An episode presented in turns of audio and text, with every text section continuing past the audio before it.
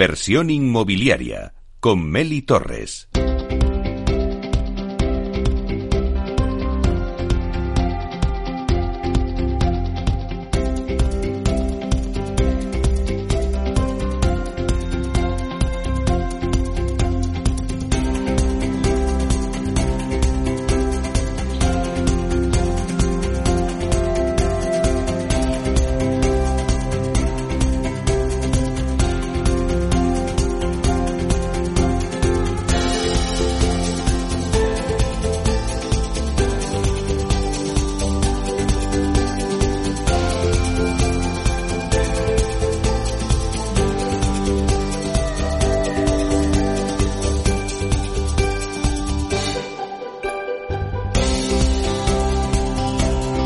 En inversión inmobiliaria empezamos la casa por el tejado.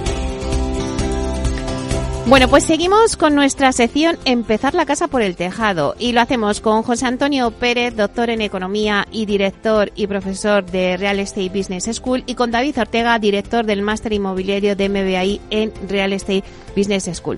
Bueno, pues analizamos con ellos la actualidad inmobiliaria desde un punto de vista económico y político. Y es que a veces, cuando las cosas no se están haciendo del todo bien en algún ámbito, se dice que se empieza la casa por el tejado, ¿no? Bueno, pues con este dicho popular hemos bautizado el nombre de esta sección en, nuestro programa de radio, ¿no? Para hacer una mirada reflexiva sobre el mundo del real estate, pero siempre eh, bajo ese prisma económico y político. Así que vamos a saludarlos, que les tengo, bueno, le tengo una en Málaga y otra aquí. Así que vamos con el de Málaga.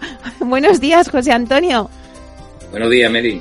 Encantado de estar por aquí. No sé qué tiempo hace en Málaga, porque aquí hace frío que te mueres. Hoy ligeramente brisas marinas fresquitas, pero con un jersey estoy en la calle estupendamente y el solecito muy agradable. Madre mía, nos das envidia. Bueno, y tenemos a David Ortega aquí en el estudio. Eh, buenos días, David. Muy buenos días, Meli. Nosotros pasando frío, ¿no? Nosotros con frío, con bufanda, con chaleco y con abrigo. Nada de brisa. bueno, pues si os parece, mm, vamos a dar un repaso a los titulares, bueno, pues que ha pasado en este último mes en materia de vivienda. Bueno, la verdad es que la ministra de Vivienda tiene una agenda de lo más movidita. Últimamente la vemos en todas partes. Y hay una noticia que quería comentar contigo, José Antonio. Eh, el otro día, pues la ministra tenía, eh, bueno, pues eh, nos comunicó, ¿no? Un hecho importante y es que, y además que va a tener lugar en el mes de febrero, y es que el gobierno va a aprobar los avales del 20% del ICO para jóvenes y familias con menores a cargo para pagar pues esa entrada ¿no? a la compra de una vivienda. ¿Qué pasa? Que una vez que se hizo este anuncio, pues hubo mucho revuelo, ¿no? Y salieron pues en, en las redes pues muchos comentarios diciendo, bueno, esto supone decir adiós al alquiler. ¿Tú qué piensas, José Antonio? Ante todo, Meli, que lo hagan y que no solo sea decir aprobamos los avales para el 20%, que ya va, va bien y es una ayuda, sino qué cantidad de millones ponen a disposición de eso, porque si eso al final solo llega a mil viviendas, que está bien, pero mil viviendas es el 1% del mercado, pues poco impacto va a tener. Y obviamente eh, quien decida alquilar frente a comprar, pues tampoco va a influenciar en ese, en ese aspecto, ¿no? Lo que verdaderamente ya las políticas de vivienda y sobre todo las personas que están esperando en esos regímenes, ya no solo de exclusión social, hablamos de vivienda asequible, con solvencia, con ante la, la vida, acaba de dar la noticia, la caída hipotecaria. Es decir, nos puede esperar más ciudadanos que tienen ingresos constantes y que no pueden acceder ni a un alquiler ni a una vivienda por falta de stock y por la ascensión en los precios existentes. Y esas ayudas, como antes han existido en su momento con el banco hipotecario y con las políticas fiscales, estaban activas. Hoy lo único que hay es propaganda. Claro, mira, esta mañana eh, en las noticias hablaba con, con Idealista, con Francisco Iñareta, y nos pasaban los datos de los notarios, ¿no? De este primer año del balance. Entonces, eh, bueno, pues lo que veíamos era eh, que, bueno, pues que hay menos préstamos hipotecarios, es verdad que el número de hipotecas, pues eso, pues ha caído, los precios crecen, que hay una caída de doble dígito en la compra-venta, eh, bueno, también han hecho ellos un estudio que hablaba de la oferta y entonces la oferta disminuye y llegaba a firmarme y a decirme no hay vivienda eh, de obra nueva, no se construye. Entonces, a medio plazo, porque claro, pues todo lleva sus tiempos, ¿no? Construir una vivienda, pues tarda, se tarda, no es algo que sea para aquí a unos meses, sino que se tarda sus 18 meses. Con todo el tema de los precios de los costes de los materiales, que alguna vez hemos hablado contigo, José Antonio, con todo el tema, pues de los trámites burocráticos y, bueno, la administración, ¿no? Todo lo lento que va pues a medio plazo lo que se augura es que, bueno, pues no va a cambiar el panorama, no va a haber vivienda de obra nueva. Cuando no hay vivienda de obra nueva, lo poquito que sale, pues los precios se disparan. ¿Cómo ves este panorama? Lamentablemente ese es el panorama y entonces obviamente como el sector inmobiliario crea esos cuasi monopolios, desde el que tiene una vivienda privada, que la pone en alquiler, recibe 10 ofertas, pues sube el precio para discriminar y selecciona.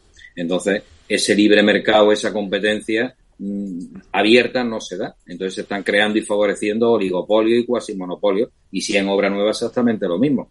Pero es que ya lo queremos enmascararlo ahí todo. Pero y la vivienda pública en suelo público tampoco se hace y los suelos públicos no salen al mercado tampoco en valores razonables. Es decir, o nos ponemos las pilas en esa construcción y rehabilitación de vivienda alternativa en suelos públicos para que se hagan asequibles, porque ya el sector privado se irá ajustando. Digo esto porque porque si no salen viviendas asequibles sobre suelos públicos, que lo que hay que amortizar son los costes de construcción, que ese, después de los incrementos de la escasez de mano de obra, ya lo hemos arreglado, ya lo encajamos y tenemos capacidad para aumentar esa producción, pero mm, si hay, no hay un valor de suelo razonable, el privado va a seguir mm, al mejor postor, porque además cuando luego vende a alguien particularmente, yo no conozco ningún caso que las plusvalías de una vivienda privada, incluso siendo de VPO, reparta las plusvalías con los promotores, constructores o con la administración pública, salvo los impuestos.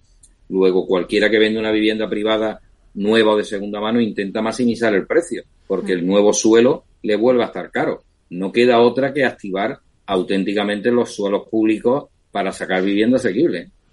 Claro, ahora que hablas de, de activar los suelos públicos, es esa colaboración público-privada, que retomando un poco la agenda de la ministra, eh, se reunió con la APCE, la Asociación de Promotores y Constructores Españoles, y con ASPRIMA, la Asociación de Promotores de Madrid, y le trasladó un poco a los promotores la necesidad de esa colaboración público-privada.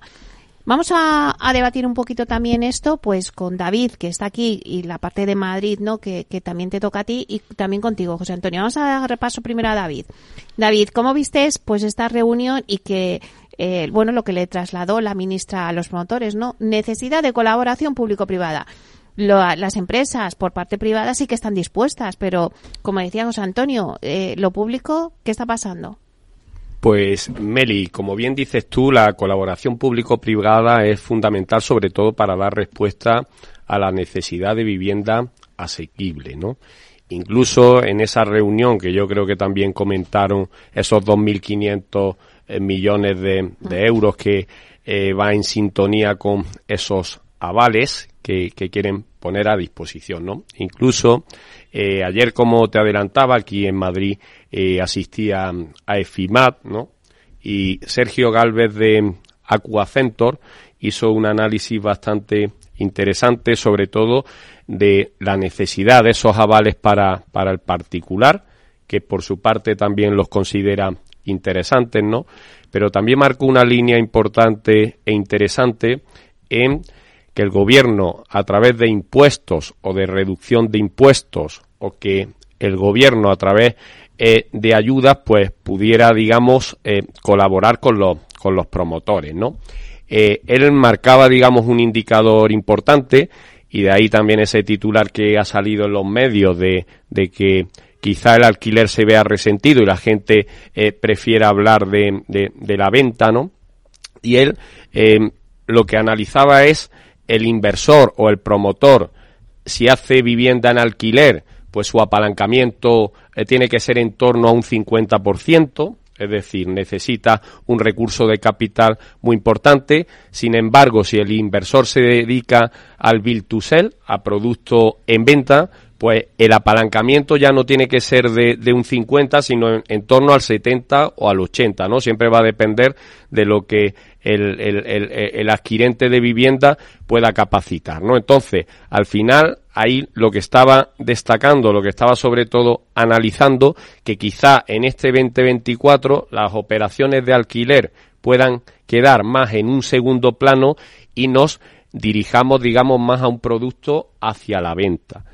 ¿Qué hará eso? Pues que la vivienda asequible, que muchos de los jóvenes por su capacidad de ahorro no pueden llegar, pues incluso hasta el alquiler va a hacer que se incrementen precios. Entonces, el problema digamos, de la colaboración público-privada, sobre todo en una estrategia de financiación y en una estrategia de fiscalidad, consideramos que es fundamental para que se pueda acceder a ese tipo de vivienda. Es decir, fiscalidad y, sobre todo, colaboración en la financiación va a ser fundamental para que podamos hacer vivienda asequible.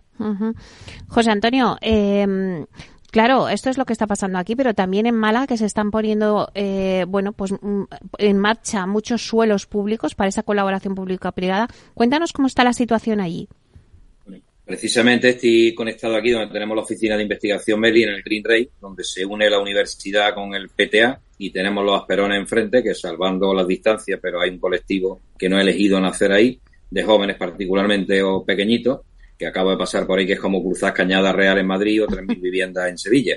Y enfrente, en el SUSTE 8, se están desarrollando promociones de vivienda asequible, tanto por firmas privadas, en suelo privado comprado como suelo público ya activado con constructoras privadas. Es decir, los privados llevamos esperando mucho tiempo. ¿Qué más querrán las empresas privadas una vez resuelto sus temas internos de costes a pesar de los tiempos, burocracia y demás, que seguir construyendo y activando empleo y riqueza y generando un margen razonable para estar en el mercado. Pero sin la voluntad política, no de las palabras ni de la normativa, que eso se cambia en los despachos o en los medios de comunicación donde asisten, sino con la puesta encima de la mesa de los sin suelo disponible, y digo público que es quien, porque el privado, salvo que no tenga necesidad, como no se lo expropien, va a seguir criando malva, por muy protegido que esté y por muy destinado a vivienda protegida, ¿no? Al no ser que salgan los números, como también seguimos pendientes con el incremento de módulos en precio de venta, pero no podemos perder la perspectiva en honor también al título del programa. La casa por el tejado, estamos hablando que los, eh, y hablo de eh, vivienda asequible de clase media, gana lo que gana mensualmente. Como tenga que destinar más de un tercio a la vivienda, esa unidad familiar, no puede vivir, porque habrá que seguir pagando, atendiendo eh, educación, sanidad y todas esas cosas, como apuntaba David con el tema de la fiscalidad. Yo tuve la cuenta ahorro vivienda, porque desapareció cuántas bonificaciones no ha habido, es decir, muchos requisitos o, apuntan para, oye, eh, eh, para poder ayudarte a menores de 35 años y tal, pero luego que se queda muy limitado a X población y tal. Málaga actualmente está dando ejemplo de cómo, pero todavía insuficiente por el volumen y por el dinamismo que tiene Málaga en ese, eh, porque precisamente el mundo del lujo y el mundo del turismo, que ya te genera un 50% de mercado adicional, necesita con más motivo vivienda asequible para la generación de empleo. Una villa de lujo genera cinco empleos, es como una mini pyme, pero esos empleadores tienen que tener una vivienda acorde a su salario, si no, el sistema no, se equilibra. Pues no podemos perder esa perspectiva. Y sin suelo público y sin financiación, la hipoteca no han caído porque falte dinero, ¿eh? Ellos gestionan el ahorro del mundo y esto es una paradoja. El ahorro de los ciudadanos y de los, en este caso de los españoles, si tuviéramos un banco público, una caja rural como las hay, una cooperativa de crédito, lo podríamos destinar a la hipoteca y a ese 20% y a los avales. Lo que ocurre es que como el dinero se mete en cuentas, anotaciones y se distribuye por fondo y luego llega por otro canal distinto, pues ellos lo manipulan. No caen las hipotecas por falta de dinero, ni por falta de solvencia de los clientes. Simplemente porque hay ajustes en su balance y con la normativa Basilea 2 que dice ya no hay más cupo hipotecario. No, mire usted, en su día también hacíamos condiciones resolutorias a los constructores, los promotores y el 20% de los clientes lo resolvíamos de muchas maneras. Entonces, José Antonio. un banco hipotecario. Entonces, eh, bueno, pues esto que ha dicho la ministra de aprobar los avales del 20% del ICO, eh, ¿es un parche? porque ¿O es una solución? Eso es un parche. Eso es quitarse la presión mediática de en medio y ojalá pudiera estar, y no es la primera vez que me llaman a capítulo en los tres ministerios anteriores y también Moncloa, con Zapatero cuando el plan 150.000 se lo dije muy claro. Empezad por la rehabilitación de edificios públicos y activáis mano de obra. Afortunadamente los autónomos no nos debemos a nadie nada más que a nuestro mercado y el día a día con los clientes. Entonces entendemos que vivimos del margen y de fabricar los presupuestos, no de las transferencias permanentes, que está, hay que tenerlas porque se necesita, pero con resultados. No puede ser que, y ahora qué, presión, es como si a los agricultores no, no buscan soluciones. ¿Rompemos la cadena de valor o qué? ¿O creamos una crisis socioeconómica a las puertas de la esquina? Bueno, mira, con motivo del MIPIN que se celebrará dentro de poco en marzo, eh, Meridiana organiza un encuentro de Meetup MIPIN en la ciudad de Málaga y visteis un poco la situación, eh, fuisteis ponente de una mesa y también colaborasteis con ellos, de una, eh, una mesa en la que hablasteis de la situación residencial que vive Málaga, ¿no? Nos estabas contando un poco de la, eh, esa colaboración público-privada. Pero ¿qué conclusiones se sacaron de esa mesa? Pues ante todo que hay una unión en ese sector privado y público malagueño. De hecho, lleva el Ayuntamiento de Málaga yendo a, a meeting prácticamente desde que se fomentó y fomentándolo aquí en Málaga. Con, y con el stand del propio ayuntamiento se acogen proyectos privados con el único objetivo de seguir atrayendo inversión extranjera, financiación desde fuera, como antes decía David, eso es no solo para viviendas en alquiler, sino turísticas o en el mundo del lujo, desarrollos terciarios que y grandes infraestructuras que se pueden desarrollar, seguir atrayendo talento y capital internacional para seguir equilibrando la economía malagueña, a la par que se sigue desarrollando vivienda para el que tiene unos niveles de salariales, eh, ya no hablo del IPREM, porque el IPREM los efectos múltiples y que llevan ahí de sindicatos ya no sabe uno ni a, ni a vivienda ni a nada. El salario mínimo menos lo interpretamos. Y si hay salario mínimo interprofesional, tendrá que haber vivienda disponible en base a ese salario mínimo, si no, ¿para qué se crea? Es decir, eso es lo que trata Málaga, evitar una dualidad, encajar esas cosas. Y ojo, tened en cuenta que Málaga es una media luna, que es la segunda ciudad más, provincia más montañosa de mayores pendientes de toda España después de Huesca, que tenemos el mar y la montaña. Afortunadamente tenemos un litoral de 100 kilómetros, que no, a ver si que el cambio climático no nos traiga ningún tsunami, porque esos 100 kilómetros es la gran ciudad de Málaga y es toda una metrópoli en su conjunto de levante a poniente seguiremos atrayendo talento y capital internacional mientras la infraestructura lo permitan, que por ahí nos vamos poniendo las pilas también. No olvidemos que la ley de 2006 de financiación de infraestructuras públicas con capital privado también lo permite. Es que parece que nos quedamos anquilosados en mensajes que se olvidan por la memoria de pez. Bueno, nos enfocamos un poquito también en Málaga porque es que eh, antes se hablaba solamente de Madrid y Barcelona, ¿no? Pero ahora Málaga ha pasado a ese, a ese primer lugar, ¿no? Y ahora ya se incluye y nos interesa saber un poco porque todas las promotoras, todos los grandes protagonistas del sector ya han cogido posiciones en Málaga y nos interesa también saber cómo funciona el mercado residencial allí. Pero si volvemos a Madrid, David, contigo, eh, bueno, Madrid iba a aprobar a primeros de febrero la subida del precio del módulo de vivienda de protección oficial, de VPO. Bueno, pero de momento no se ha movido ficha, ¿no, David? Hasta lo que yo sé. No sé si tú sabes más. Que seguro que sí.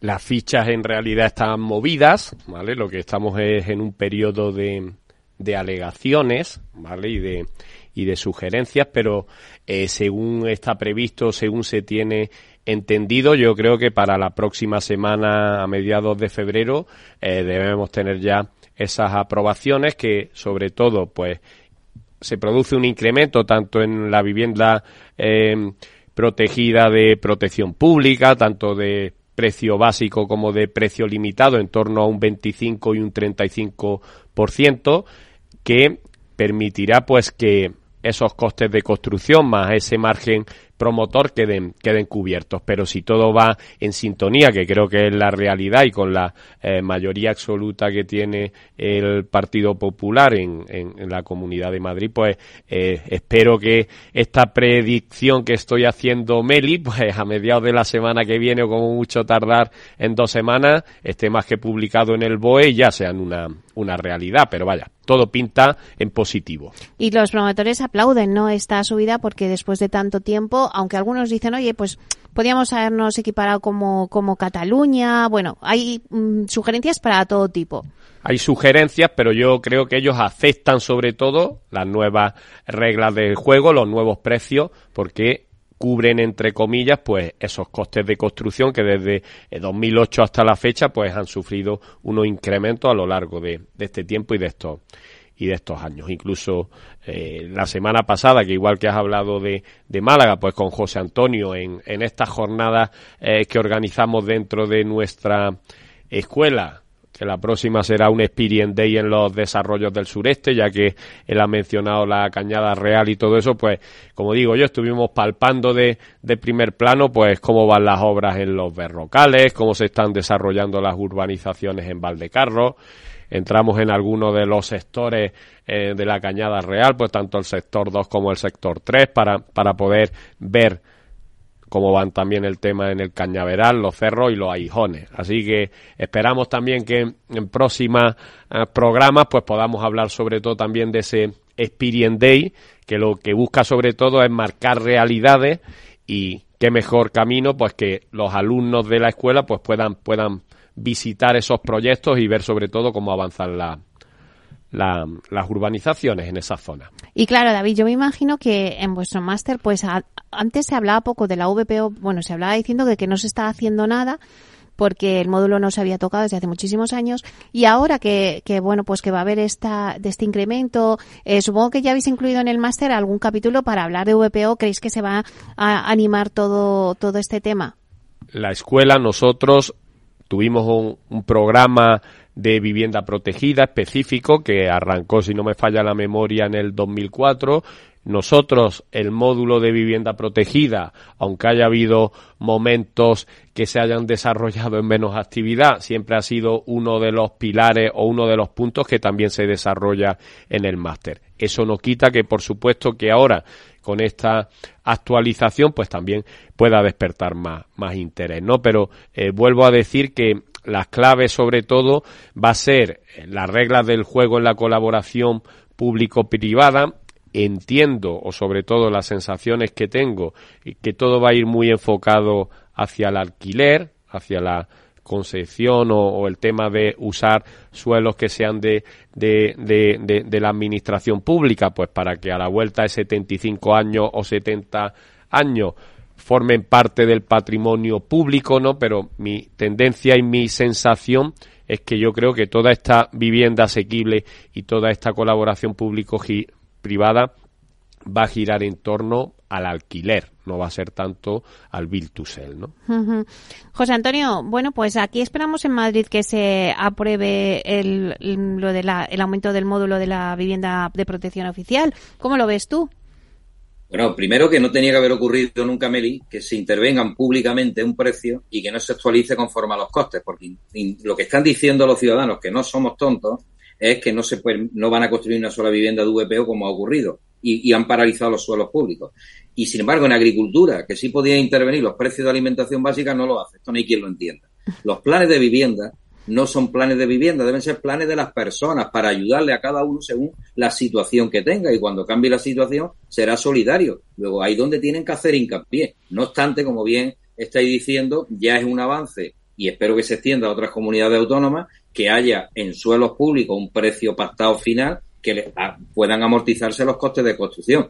Y os damos los precios medios, ojo, que hablar de medias como antes la estadística, el notariado y tal, es mezclar churras con merinas. Pero hoy el sector productivo, constructor, promotor, industrializador de este país, con la eficiencia energética, con el código técnico encima de la, mesa, redondeando, por mil, y si no, yo verían ahora la llamada o me llamarían a mí a capítulo, desde la investigación, el laboratorio y lo que palpamos en el día a día de las constructoras locales y otras con mayor tamaño, hasta mil viviendas año, por 1.500 euros metro cuadrado construido, se construye un metro de vivienda digna, razonable en cualquier rincón de este país. Pues lo dejamos ahí, José Antonio. Un momento, vamos a coger un poquito de aire y volvemos enseguida.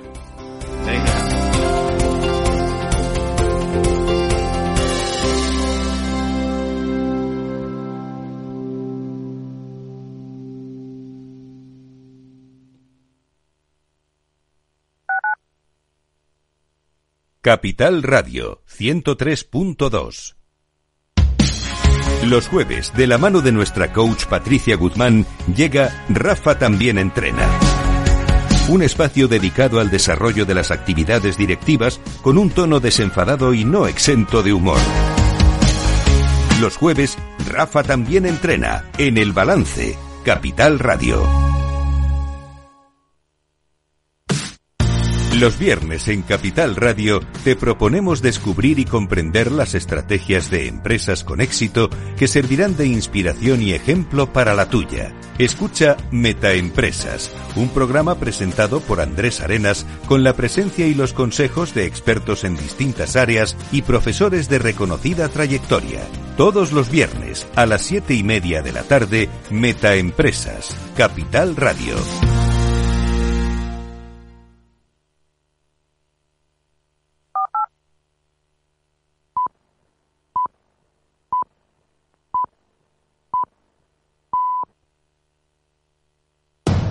Capital Radio, 10 años contigo.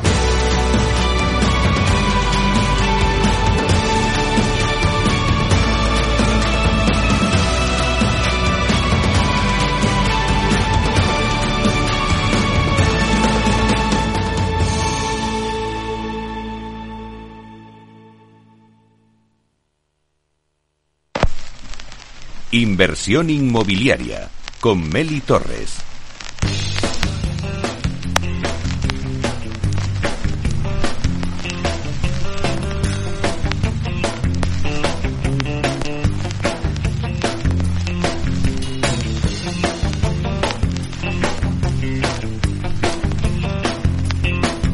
Ahora sí, parece que ya empiezo a entender las cosas importantes aquí son las que están detrás de la piel.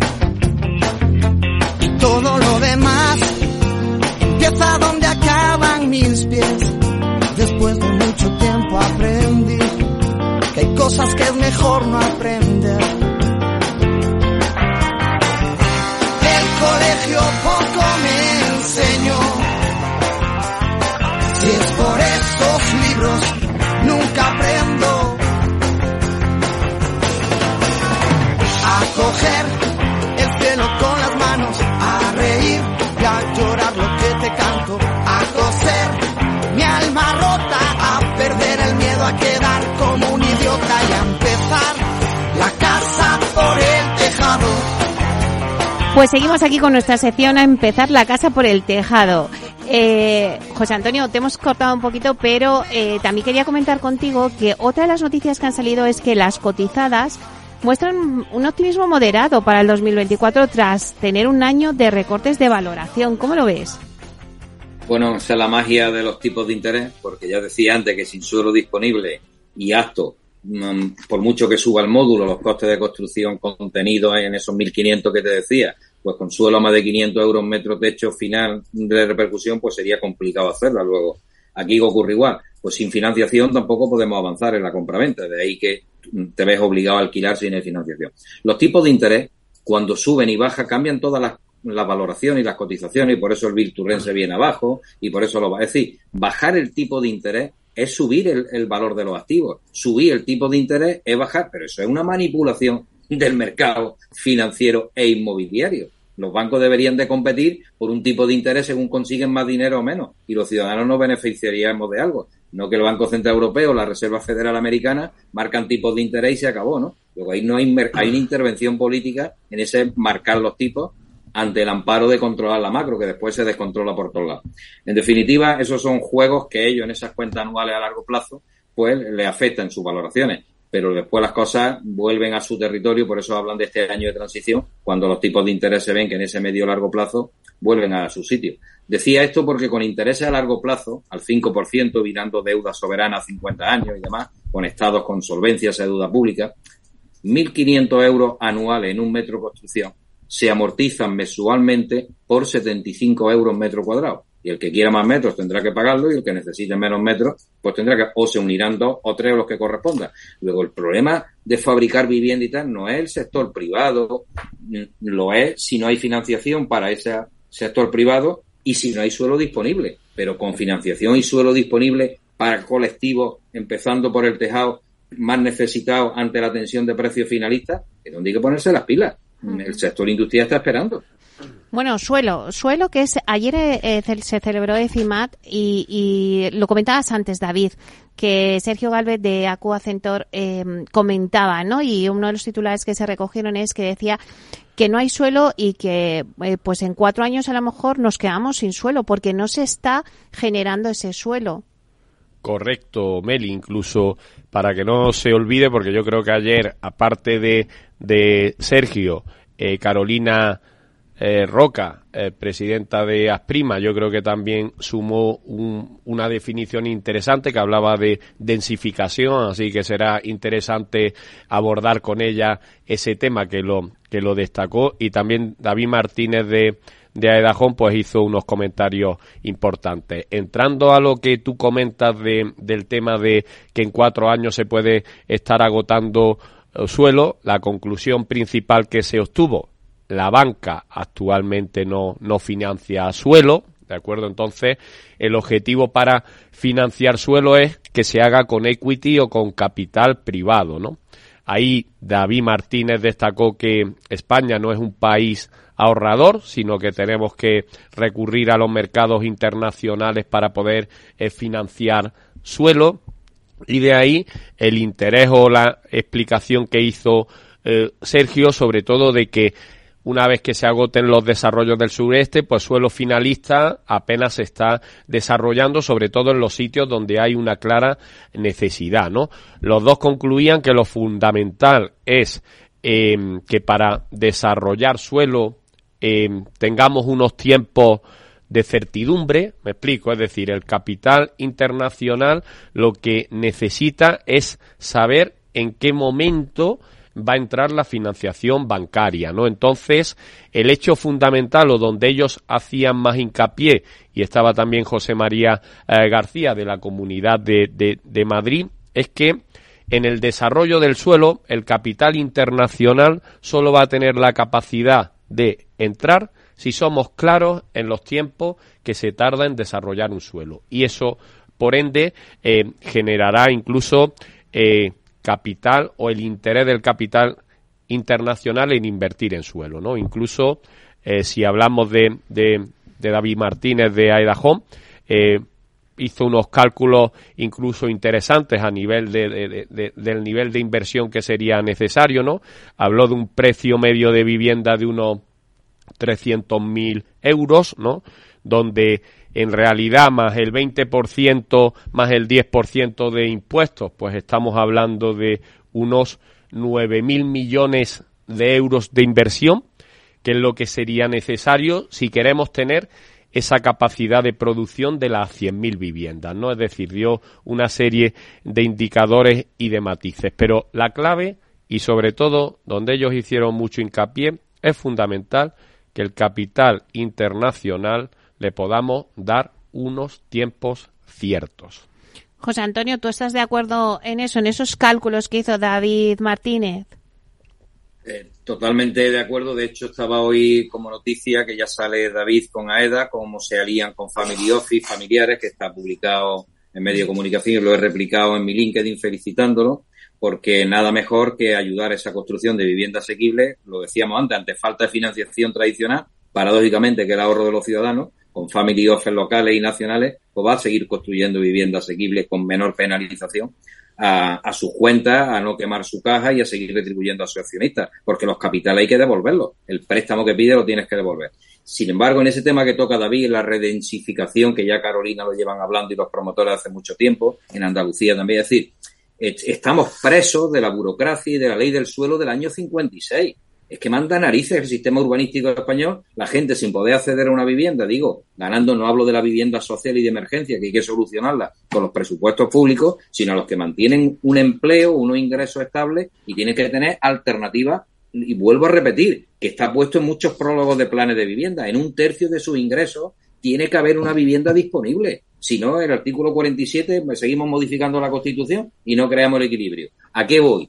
Que si, como decía antes, si en 1.500 euros hacemos un metro de obra y hay suelo a más de 450 como los hay y en vivienda media y privados que no lo venden, pues no podremos fabricar por mucho que suba el módulo. Sin embargo, si en un mismo suelo se permiten más viviendas, porque sean de menor tamaño, porque incluso aumente la edificabilidad por interés social y demás, incluso en altura, dejando más suelo libre como los chavales cuando pintan el urbanismo en el que les gustaría vivir, les gustan torres, que haya y muchas zonas verdes y muchos sitios donde jugar. Eso hace la vivienda más barata, con un precio intervenido en el precio final, porque en el mismo suelo meten más vivienda. Es que es de cajón, de parvulitos del sector inmobiliario y del urbanismo. Y eso se arregla, eso se arregla en, los, en las normativas, pero hay que querer hacerlo. Desarrollo de suelo. Claro, todos queremos suelo urbano, apto, con licencia de obras inclusive, y en tal sitio y a tal precio. Mire usted, eso es un milo blanco.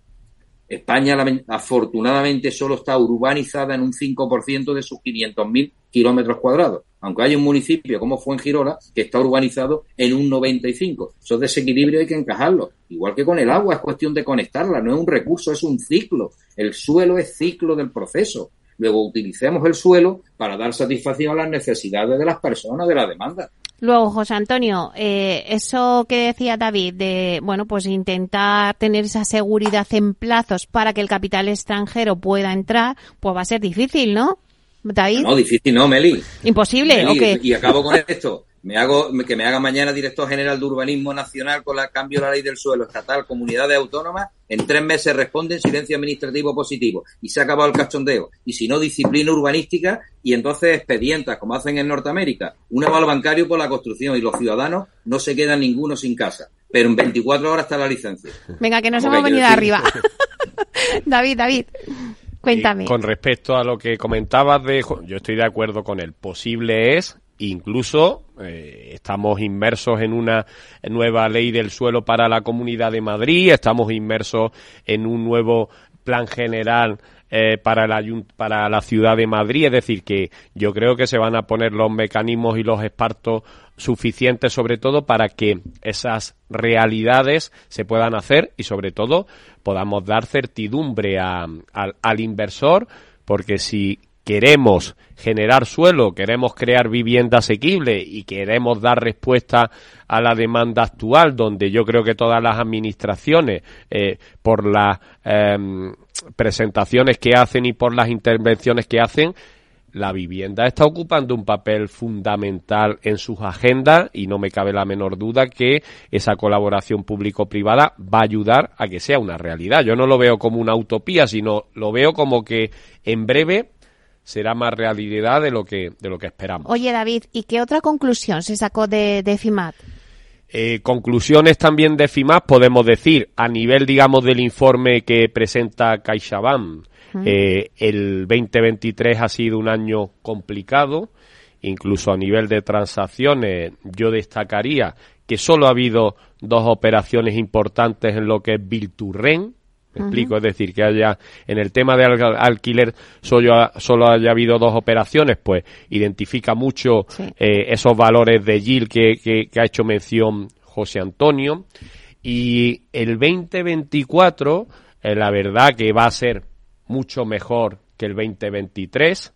Incluso eh, se espera, sobre todo, que lo que puede ser la inflación, ese objetivo del 2% esté alcanzado, incluso eh, que por supuesto que empiece a haber, digamos, bajadas en lo que son los tipos de, de interés, que eso pues eh, ayudará sobre todo a la valoración de los activos. Pero las sensaciones que tienen sobre todo para el 2024 son muy positivas, incluso con ese famoso eh, reloj inmobiliario que, que, tiene el informe de, de CaixaBank, pues va a haber caídas en las operaciones de compraventa, pero vuelvo a decir un matiz muy importante. Cuando hablamos de caída de compraventa, en la obra nueva la demanda sigue siendo muy superior a la oferta y muchas veces donde se produce la caída de esas operaciones de compraventa es en la segunda mano, no es en la obra nueva. La obra nueva sigue igual de, tensionada, ¿no? Hmm. Y otro aspecto importante eh, que también me gustaría destacar de, de, de, EFIMAP, se habló de Trinity, ¿vale? Eh, que Trinity es un proyecto eh, lanzado por, por Asprima, donde a través también de la experiencia y del know-how que tienen los grandes para, para levantar capital, pues que también ese mediano pequeño promotor pueda tener incluso acceso al capital, ¿no? Incluso en, en MIPIN que hemos estado anteriormente, pues igual que Málaga lleva sus proyectos, en Madrid a través de Trinity, pues también va a llevar proyectos donde el capital internacional se le pueda exponer y esperemos que se le pueda trasladar esa certidumbre, sobre todo en los plazos para desarrollar suelo, para que tenga interés en invertir en el mercado español o más concretamente en el de Madrid, en este caso y en el de Málaga. eh, José Antonio, pues nada, nos quedan unos minutos para, para despedirnos de nuestra sección, pero bueno, ¿hacemos alguna conclusión o pronosticamos un poco el 2024? ¿Cómo ha arrancado? ¿Cómo lo ves? Bueno, de momento, como bien ha dicho David, están viendo todo y operando la mayoría, una continuidad respecto al 2023 y al haber bajado los tipos de interés, pues entonces se estabiliza y se mejora. Las hipotecas ya cayeron lo que tenían que caer, luego no van a volver a caer este año, según dicen los bancos, los pocos bancos, porque caja de ahorro desaparecida. La financiación alternativa no solo ha venido para quedarse, sino que está aumentando. Luego va a ser un año que va a ser crecimiento respecto al 23, porque el 23 ya cayó. Pero el reto auténtico que tenemos para evitar, igual hago hincapié, porque los desajustes del mercado son ajustes socioeconómicos, lamentablemente, como estamos viendo hoy con los agricultores, y espero que ya se controle también esas cadenas de valor, con la vivienda va a ocurrir igual. Porque si no puedes pagar lo que haces, pues te tiras a la calle. ¿O qué fomenta? ¿La ocupación? ¿Qué diablo estás fomentando? Si vivir hay que vivir en un suelo y en un techo. Eso es lo que hay que arreglar cuanto antes. Y no puede ser que estemos presos de normativas y de eh, tiempo burocrático y la gestión del suelo exactamente igual, Meli. No se pueden pedir informes sectoriales tres veces para un mismo suelo, con cuatro años a la vista. No puede ser. Entonces eso es lo que tenemos que resolver y solo ahí donde este año 24 va a ser clave los proyectos que empiecen a ver la luz cuando veamos a esas personas felices. Los desarrollos inmobiliarios que ha dicho David, que visitamos el sureste el viernes pasado y pasamos por la Cañada Real, aparte del hotel, yo lo que veía eran personas y en la propia Cañada Real gente que está, que ha nacido allí. Y hombre, que nadie elige la cuna en la que nace, ¿eh? La cama en la que entra y sale, lo mismo puede decidir en algún momento. Y ves personas y ves gente paseando y ves gente de muchos tipos perfiles. Entonces dice, ¿por qué no? Hay una expansión allí falta algo de comunicación, falta algunas cositas que, como Rivas hacia Madrid también se arregló. Si no, bueno, nos vamos a vivir toda calle Almagro, bueno, como hagamos un rascacielos encima vuestra, incremento de edificabilidad de 10 plantas más y que la tecnología y los ingenieros de caminos que lo tenemos al lado, seguro que lo resuelve, lo mismo conseguimos vivienda asequible en calle Almagro también, que también el skyline de Madrid lo pinta históricamente. Y soluciones y alternativas hay más con ingenieros y con la tecnología que tenemos, que somos el Silicon Valley de la construcción en el mundo entero. ¿O es que eso lo, olvidamos? ¿O también hemos olvidado el imperio español? Y no, la leyenda negra no hace perder la memoria, ¿no? Sigamos demostrando que somos capaces de tener un equilibrio socioeconómico porque no es por falta técnica, sino, vuelvo a hacer hincapié, nos falla la normativa burocrática, que el suelo público ya está ahí de todos los ciudadanos, y la financiación. Y la alternativa habrá que irla metiendo si el ahorro de los españoles y el natural no se aplica lo que debe de aplicarse. El banco hipotecario se creó para algo, ¿no? O la Saré no puede volver a ser banco bueno, tiene que seguir siendo banco malo. Está bien. Bueno, pues muchísimas gracias, Juan Antonio Pérez, doctor en Economía y director y profesor de Real Estate Business School. Muchísimas gracias, José Antonio. Disfruta de Málaga y de vuestro tiempo. Llevaré un poquito de sol si puedo hacia arriba, que es la gran ventaja climática que tenemos. Hasta pronto. Bueno, muchísimas gracias David Ortega, director del Máster Inmobiliario MBI en Real Estate Business School. Muchísimas gracias David por estar aquí con nosotros en presencia aquí en nuestros estudios. Muchísimas gracias, Timbeli. Nos vemos el próximo mes. Claro que sí. Hacemos un resumen de todo lo que está pasando. Me ha encantado, eh, bueno, pues las conclusiones que nos ha sacado de FIMAT, que además fue ayer. Así que eh, os agradezco muchísimo el poder debatir sobre lo que está pasando en ese tono político y económico que para eso ha nacido esta sección. La próxima hablaremos de redensificación, que yo creo que va a ser la palabra de moda en el 2024. Pues nada, nada, lo vamos anotando. Muchísimas gracias. Hasta pronto.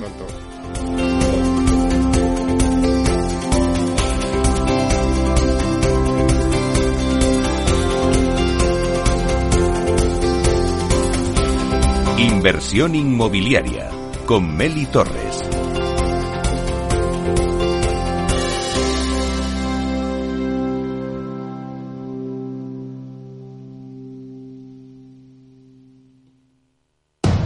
Diez años contigo. Capital Radio.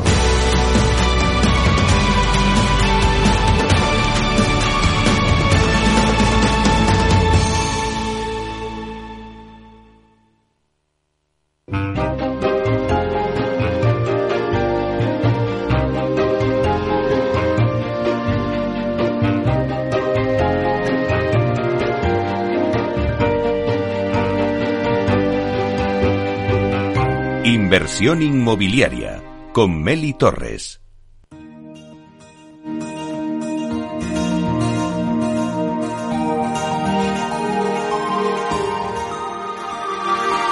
En nuestra sección La Vía Sostenible con Vía Ágora, os contamos la transformación de la vivienda del futuro enfocada en una construcción sostenible como pilar principal.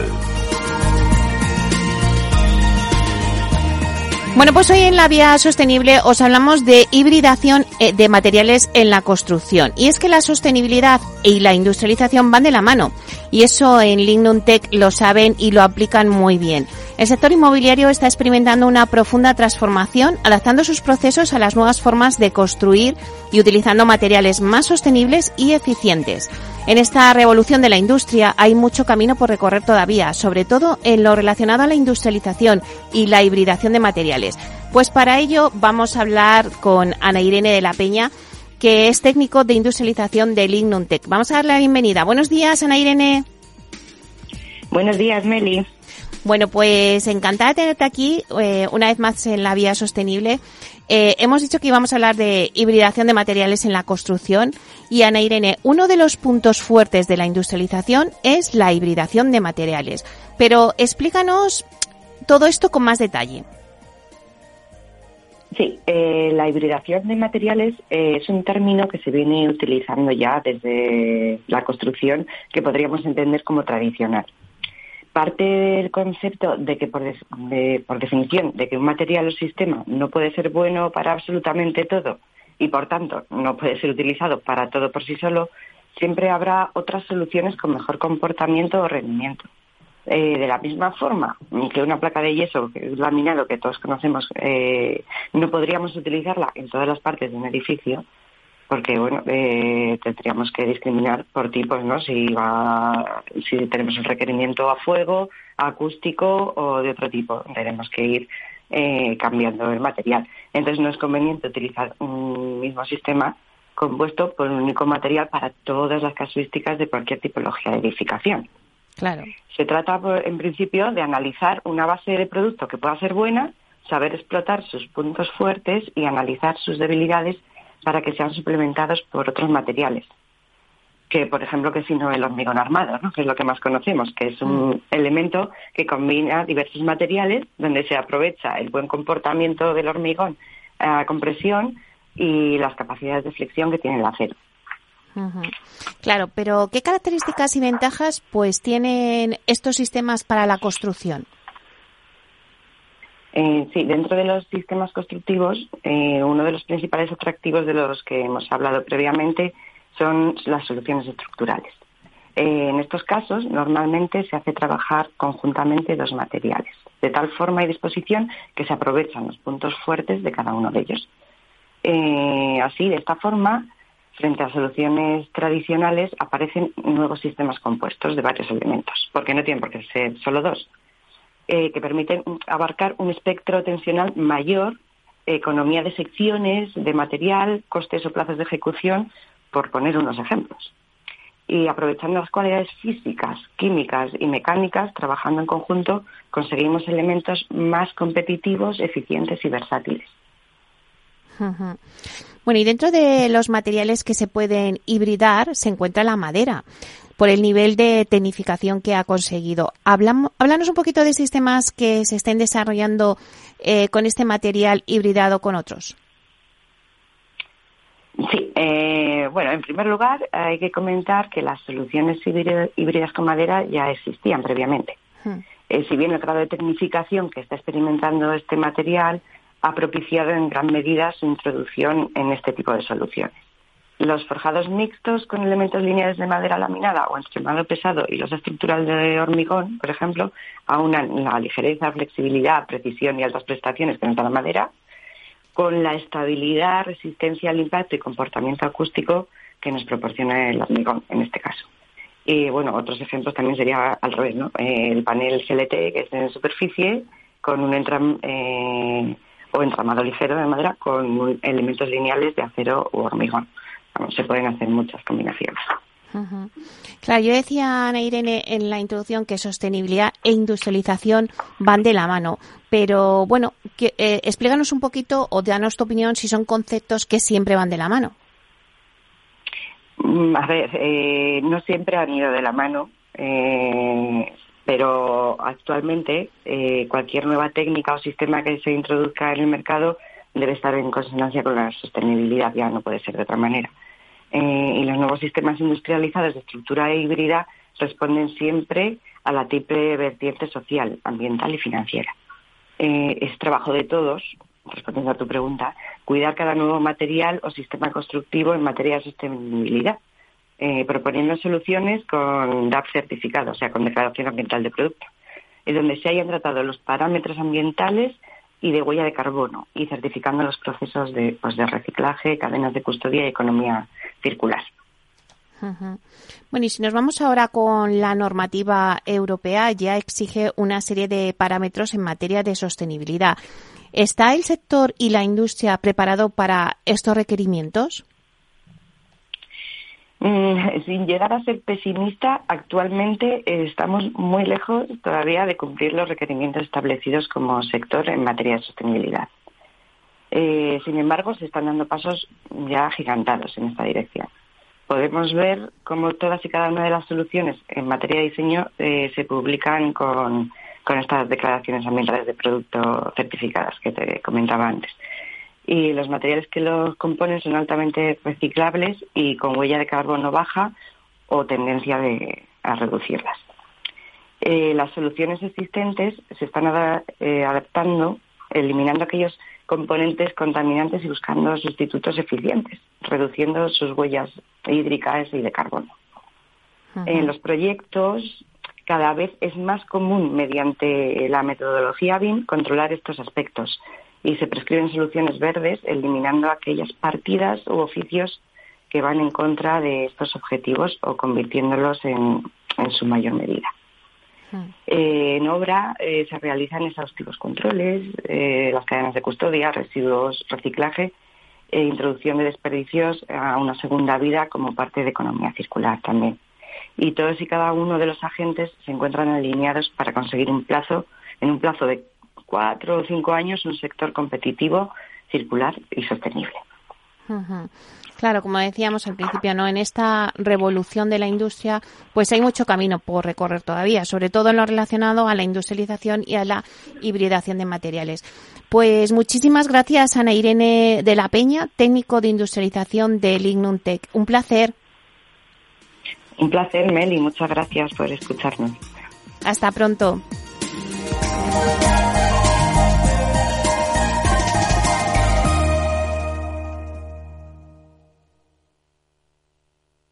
Inversión inmobiliaria con Meli Torres. Al mal tiempo, mala helada.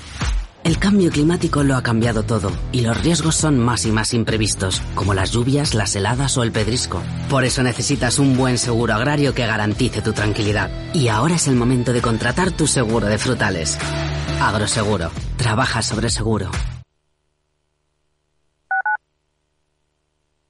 Madrid 103.2 FM, Capital Radio. Disfruta de la mejor cocina gallega en Montes de Galicia. Todo un clásico moderno en el barrio de Salamanca. Disfruta de la variada dieta atlántica, de las mejores carnes y pescados tratados con respeto y transparencia y regados con una de las mejores bodegas de la zona. En grupo, en familia o en pareja, Montes de Galicia te ofrece el espacio perfecto en cada ocasión. Escucha cada jueves, a partir de las 11 de la noche, en Líderes Globales, las entrevistas que Raúl Castro nos trae desde Florida. Personas inspiradoras de habla hispana que han destacado en sus actividades más allá de nuestras fronteras y que nos dejan sus enseñanzas y aprendizajes desde el punto de vista más personal. Líderes Globales, con Raúl Castro, en Capital Radio.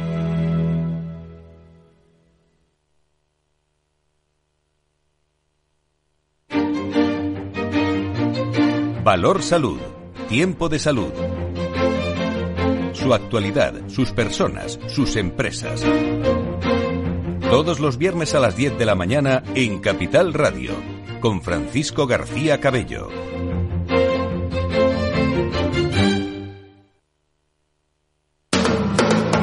Capital Radio. 10 años contigo.